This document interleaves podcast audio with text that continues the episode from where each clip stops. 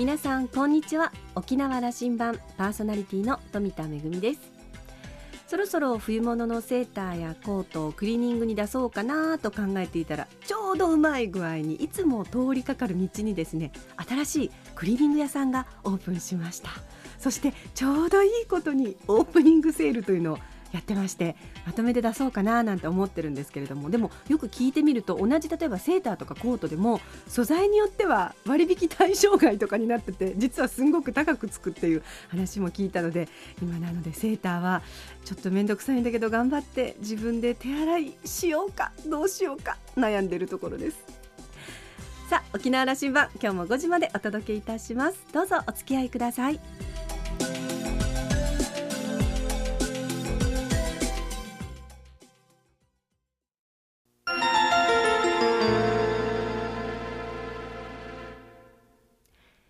那覇空港のどこかにあると噂のコーラルラウンジ今週は元外交官で東京外国語大学教授の山田文彦さんとラウンジ常連客で沖縄大学地域研究所特別研究員の島田克也さんとのおしゃべりです。山田さんは1954年生まれ福岡県のご出身で京都大学を卒業後に外務省に入省。外交官としてはフランスブラジルベルギーの大使館で勤務し最後の勤務地フランスでは講師として広報文化外交を担当されました。1997年から2000年は沖縄県庁に出向。太田知事稲峰知事の下で精力的に活動されちょうど在任中に開催された2000年の G8 沖縄サミットの沖縄県側の事務局長を務められました。沖縄サミットで最も苦労したお一人であの歴史的な一大イベントを陰で支えた功労者です。2012年からは正式に外務省を退官し大学で研究者としての道を歩まれています。今日は教え子の学生25人と一緒に研修旅行で来沖されたところコーラルラウンジに立ち寄っていただきました。それでは先週からの続きをどうぞ。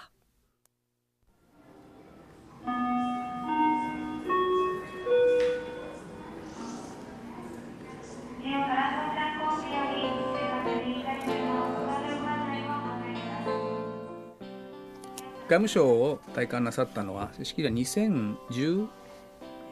えっとですね、うん、あの2000退官したのは2011年度ですね、うん、2012年の3月ですね、はい。あのまあ、外務省でやれることも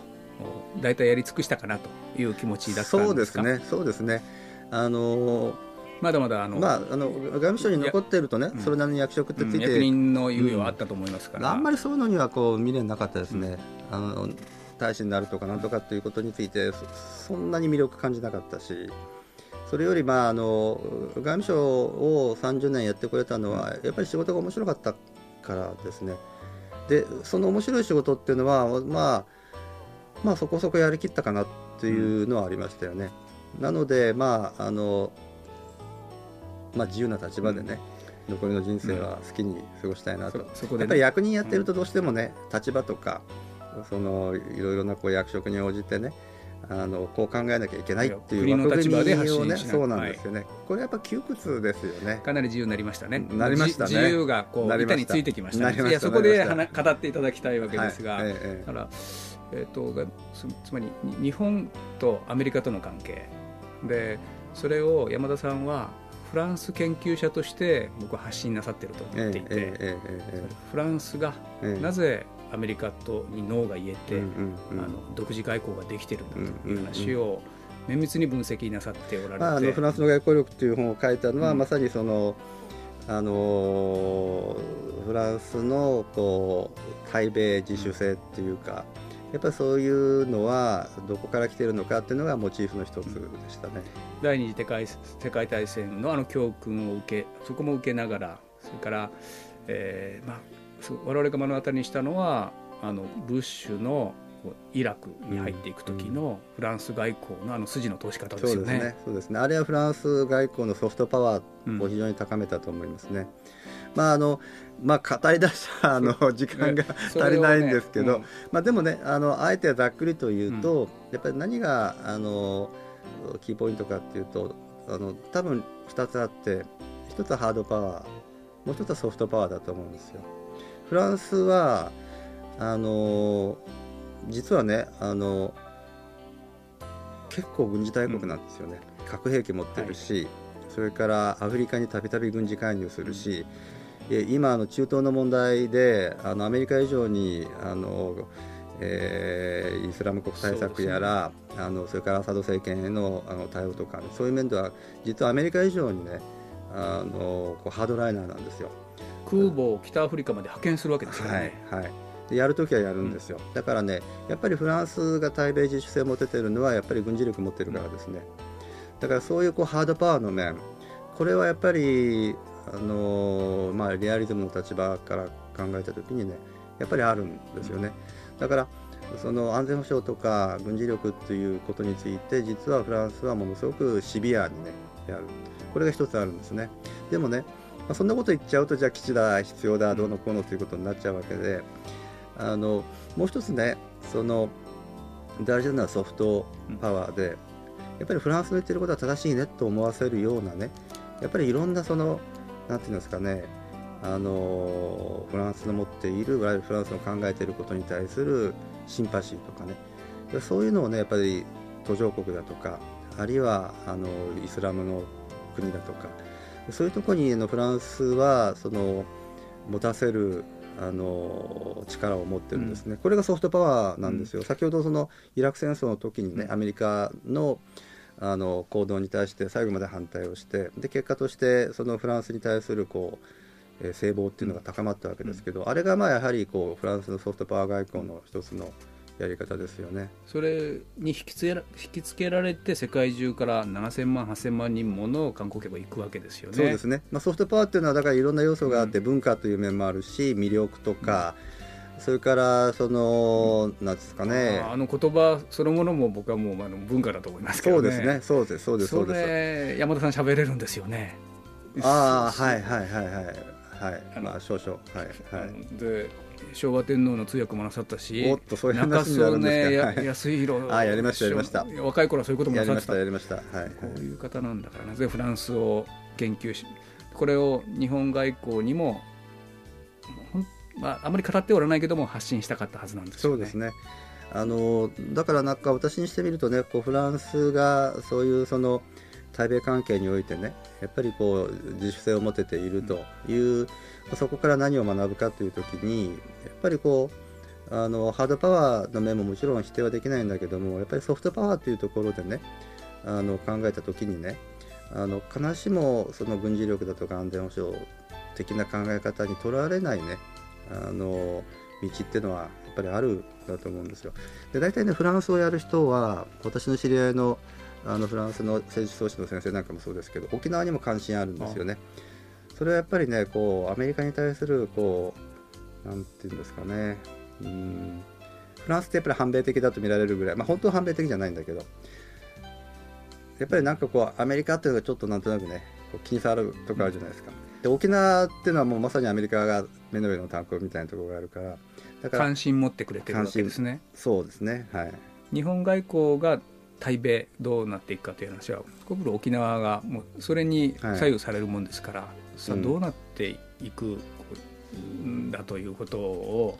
山田さんは見えてるんでしょういや分からないですね。私も分からないし、まあ、だから沖縄にね来てね時々来て沖縄の人がどう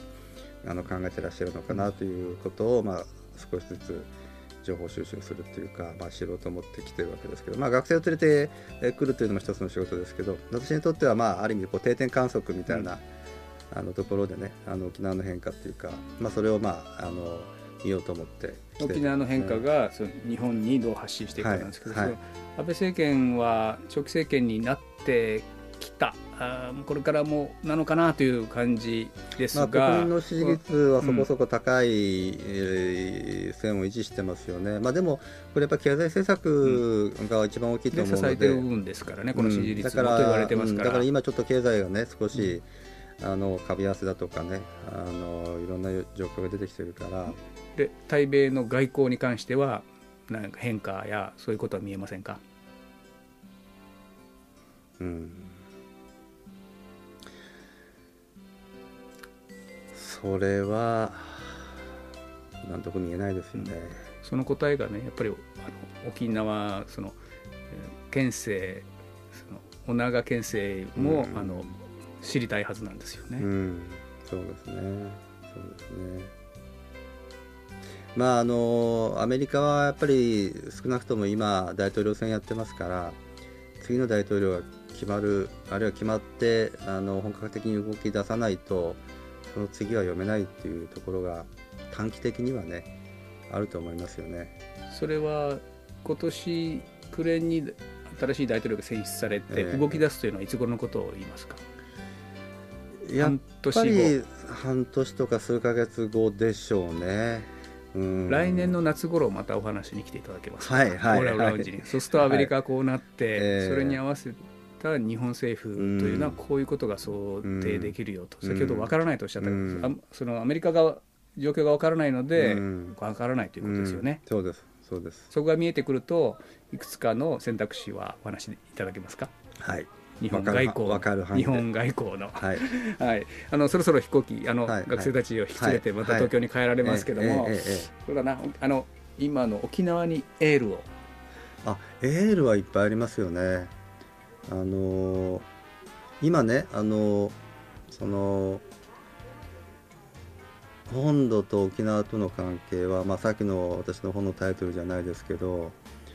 まあ、オール沖縄 VS ヤマトっていうねちょっとちょっと仰々しいなと思うけど、うん、まあそれはさておきあのやっぱりそういう面ありますよね。で本土のメディアもあの沖縄に対してちょっと冷たいなと時々ねあの取材受けるんですよ本土のメディアから。それから講演に来てくれっていうことであの話をしたりもして。でまああのちょっと歴史的な過去のねその沖縄と本土との関係の話してそれと比べて今はっていう話なんかもしたりするんですけどものすごく反応が平坦ですよね。へえっていう感じで。なんかもう沖縄問題っていうのはもう過去形の話みたいなね。そういうその空気がねあの本土の方には漂ってますよね。うん、でそそれを感じるにつけてもねやっぱりあのまあ、私は18年ぐらい、まあ、サミットの時代も含めて関わってきてなんとその空気が変わってしまったんだということを、うん、まあ、非常にこう悲しく思うわけです、ね、冷静に見られる山田さんがおっしゃるんでこれはもう確実なことでしょう。いろんな方がそのことをおっしゃるんだけども、うん、だからあのそのじゃあどうするかですよね。あの私はやっぱり本土の人がねあのこれは政府、まあ、政治家も、えー、官僚もメディアも含めてねやっぱりもう一度沖縄のことを見直して考え直すっていうことが一番必要だと思っていて。まあ、だからまあ微力ながらね、うん、まあ、売れない本を書いて全然売れないんですけどあとはまあ学生を一人でもね連れてきて、まあ、あの沖縄についての認識っていうか考え方をねしっかり持ってもらおうと思ってやってます。だからあのそのなかなか孤軍奮闘ではあるんですけどでもまああのそそういう人もいるので、うん、ぜひ理解者で居続けていただいて、はい、だから、うん、あの私はね、まあ、やっぱり今、沖縄にその暖かい南風よりはどうも冷たい北風が吹いてる時代だというふうに残念ながら思うんですけどやっぱりねこれはあの昨日の島田さんの話じゃないけどねやっぱ将来見据えて長期的に考えるとね中長期的に考えた時にねやっぱりねあの国際情勢も変わるし、うん。うん、それからあの日本の国内政治状況もねあの変わりうるしだからいろんな要素、まあ、アメリカの大統領選挙もそうですけどね、うん、あのそういうその大きな流れの中でねあのまた道が見えてくるっていうところが僕は必ず来ると思うのでだからやっぱりこうあの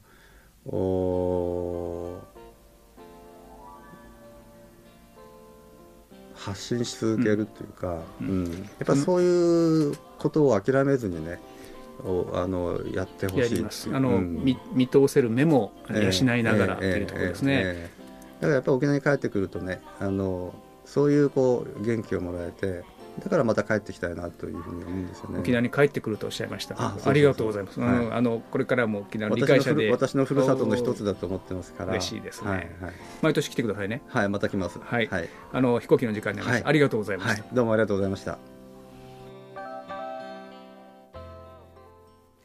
嬉しいですね。山田さん沖縄はふるさとの一つと、えー、沖縄に帰ってくるということをおっしゃっていました、えー、定期的には沖縄を定点観測しながらさまざまなことを発信してくださってるんですけれどもあのいろんなお話ししてくださった中でねアメリカについて質問が及ぶとねあのかなり間を置いてお話しくださったのが、えー、そこに実はいろんな意味があるんじゃないかなというふうに思いましたけれども、えー、残念ながら暖かい南風ではなく冷たい北風が吹いている今の時期ではありますけれどもきっと沖縄の希望が、えー、明るく通るようなそんな、え時代が来るかもしれません。それまで、え沖縄のことをちゃんと発信し続けることが、え大切だということをおっしゃってくださいました、え島田さん2週にわたってのお話を終えて、え山田さんのような方が沖縄の理解者であること本当に心強いし嬉しい気持ちになると、えー、おっしゃっていました。ぜひまたねあのお話の中でもありましたようにアメリカの大統領選が終わってまたいろいろ情勢が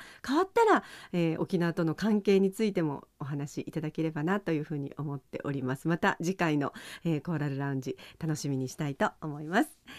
今週のコーラルラウンジは元外交官で東京外国語大学教授の山田文彦さんとラウンジ常連客島田克也さんとのおしゃべりでした。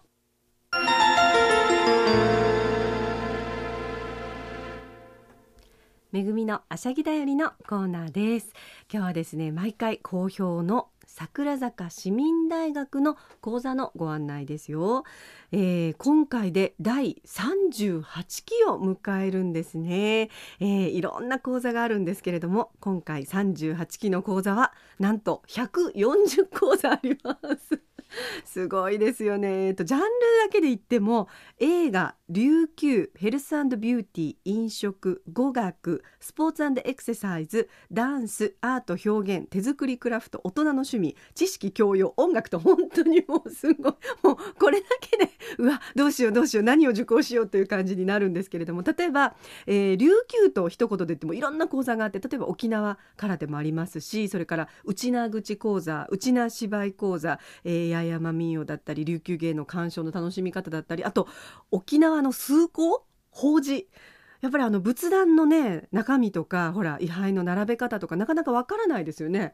重箱の向きとか あのこういうのをちゃんとあのお坊さんが教えてくださる講座があったりですとか、えー、と語学にしても例えばスペイン語の講座もありますしフランス語の講座もありますし、えー、ダンスでいうとベリーダンスにサンバに、えー、ブラジルダンスにハワイアンフラにシルクロードダンスにタイチアンダンスに クラシックバレエと本当にたくさんの、えー、講座があります。それからあの番組にもねよくご出演いただいてるあの豊かはじめさんの、えー、豊かはじめのユンタクゼミもう一つの沖縄文化ということで一味違った沖縄文化毎回テーマを変えて取り上げるという講座もありますよ、えー、桜坂市民大学140講座あります。第38期募集はすでに始まっておりまして、えー、3月の28日から開講するんですけれども実はいろんな割引がありまして早割っていうのもありますしそれから継続割複数割仲良し割ワンコイン割トライアル割と いろんなのがあるんですが早割の締め切りが3月20日までとなっておりますので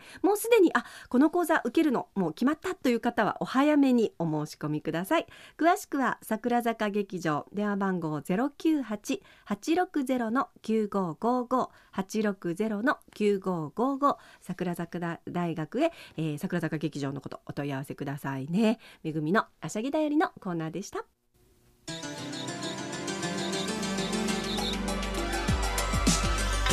めぐみのあしゃぎだよりでご紹介しました桜坂市民大学お試しの方にですね嬉しいトライアルチケットもあるということですので、えー、ぜひお問い合わせください。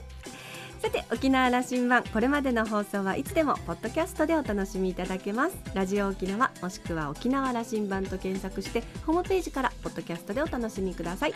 私富田やコーラルラウンジ常連客島田さんのブログやフェイスブックでも情報発信中ですのでお時間のある時にこちらもチェックしてみてください。沖縄羅針盤今週はそろそろお別れのお時間です。パーソナリティは富田恵でした。それではまた来週。